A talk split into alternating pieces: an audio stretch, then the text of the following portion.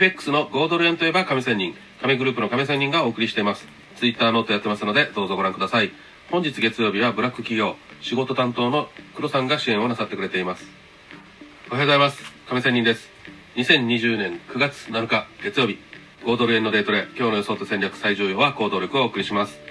さて、えー、5ドル円はという話からしたいと思いますが、76.77あたりまで落ちましたが、なんと最後の4時間あたりで、ぐんと伸びて、また77.50近くまで戻しましたということで、結構強い戻りになったので、週明けどういう動きになるのか。でですね、まあ全体的に見れば結構先週下がって最後の上げとなったので、まあちょっと下げ圧力も強かったので、まあ多少レンジが続くのかなと思われます。77円台なのかなと思いますが、万が一78円に乗ったらまたまた上昇基調という風になることなので、それはしっかり頭に入れておかないなといけないなというような感じです。さて、こうやって喋ってる亀仙人の自己紹介をしますが、18年前から FX を始めた私、そして通貨はというとこの5ドル円です。5ドル円をずっとやり続けて、18年間と今日の今日まで続けていますが、その間には、まあ、債務整理までいたしました。マイナス3000万。また、いいことを言えば30万から1300万まで乗ったこともありましたが、まあ結局はトータル負けということで、本当にコツコツ土管の典型例です。そういう私がお送りしている番組ということになりますが、最後の方には、私のこれまでの過去の検証からの私のタイプ、コツコツドカンっていうものはどういう感じなのかというような話もしたいと思います。それでは今日の話も進めていきたいと思います。よろしくお願いします。面積事項、自己判断をする参考材料に、人生や投資は自己責任でお願いします。このサイトの利用方法、自分の投資の手法やマイルールの確立、改善に役立てることができる。あとはスライド等を見てください。先週のニューヨークダウ、原油、金価格の話をしたいと思います。先週金曜日のニューヨークダウは主力ハイテク株への売りが続き、マイナス159ドルほどになっています。えその間にはかなり乱高下しました。原油価格、需要回復の遅れの、ま警戒感がくすぶる中、マイナスという風になって1バレル39ドルほどになっています。金価格はユーロドルが売られた局面では下げ、前日のマイナスという風になっています。ニューヨークダウの右が月足、左が週足となります。先週はやっとと言いますか、これまでの上昇がやっと利確ということで、陰線がついた形になっていますが、まだ高値圏で張り付いているので、今後の動きが注目です。原油の右が月足、左が週足となります。原油もやっと、ちょっと長めの陰線がついた形。金価格の右が週足、左が日足となります。日足ではとりあえず一目金公表に支えられたという形ではありますが、さて、週足ではこれからまた下がるのか、どうなのかっていうところです。先週末のゴードレンの冷やしを復習したいと思います。オープンは77.231からクローズは77.443で、値幅は0.212。高値は77.523からローは76.771まで行きました。値幅は0.752。冷やしは陽線となっています。下髭が長くなっています。これまでの流れと分析。金曜日の朝方8時に77.00まで下攻めをしましたが、9時から77.20まで回復。欧州時間はそのまま上昇して77.50近くまで上がりました。しかし、19時以降は再度下攻め。ニューヨーク時間の初めは76.77あたりまで突入しました。下がりましたが、下髭をつけ、急上昇。またまた77.50まで行ってこいの動きになりました。で、クローズしたという感じ。この動きはまだ上昇圧力もあり、上下どちらにも期待があって、ポジションの偏りも見られると見ています。本日の重要度1から5の5段階の3以上の指標を言いますと、えー、深夜の12時に中国貿易収支があるのみです。で、えー、欧州時間、ニューヨークはレーバーデーとなって、火曜日から本格的に動き出します。チャートの分析に入ります。一目均衡表を使います。1時間足から雲の下を下落後調整しています。雲の加減まで来たところっていう感じ。マクディアプラス圏、ストキャックスは85円となっています。えー、ニューヨーク時間の急な上昇、結構強い上昇だったので、まあ、これからこの雲をどうこなすか、上に抜けるか、まあ、また結局押されて落ちてくるのかっていうところが重要なところです。4時間足のチャート。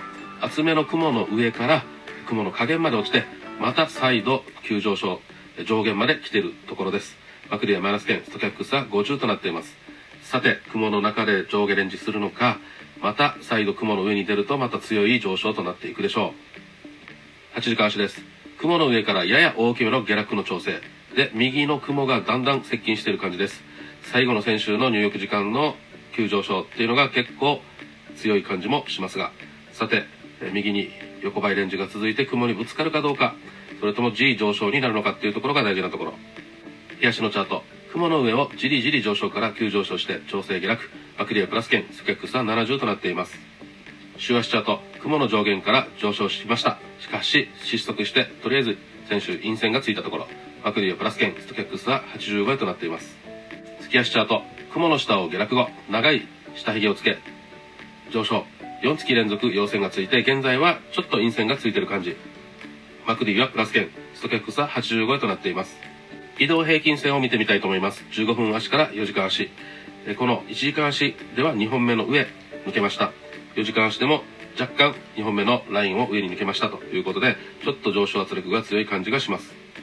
8時間足から月足の移動平均線を見てみると、8時間足ではなんとか、えー、レジスタンス抑えられている感じですが、日足ではまだ上昇基調、週足、月足も上昇基調となっています。今日のレジスタンス値としては77.60、77.90、78.20です。今日のサポート値77.00、76.70、76.25です。まとめて記憶しておくべきレンジとしては77.00から77.60。中幅に動いた場合は76.70から77.90。大幅に動いた場合は76.25から78.20を見たらいいかなと思います。本日限りですが、入浴時間のクローズしたあたりでのパターンとして、上昇した時には77.75前後でクローズか、78.00前後でクローズかっていうところ。レンジの場合は77.00から77.50でクローズ。下落の場合は76.70前後でクローズか、76.50前後でクローズか、またさらに下までちょっとここまで見てみたいですが、76.00あたりでクローズ。オープン前の予想を符号で書くと、レンジ、上昇、下落です。ちょっと難しいんですが、冷やしは陽線となると、とりあえず予想します。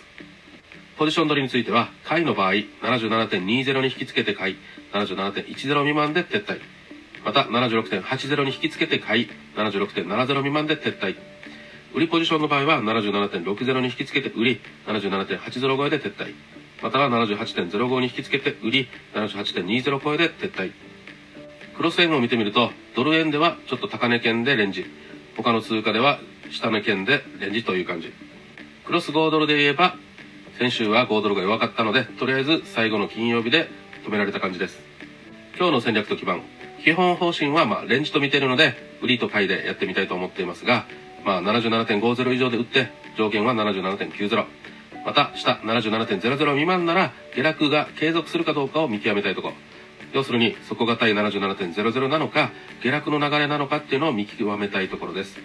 で、このレンジという予想が、予想通りの場合、77.00か77.60あたりを狙ったレンジ、売り買いをするということ。しかし、当然、損切りは必須です。外れた場合、流れを見極めるために、まあ、生還したらいいかなと思います。えー、ポジポジ病にならないということ。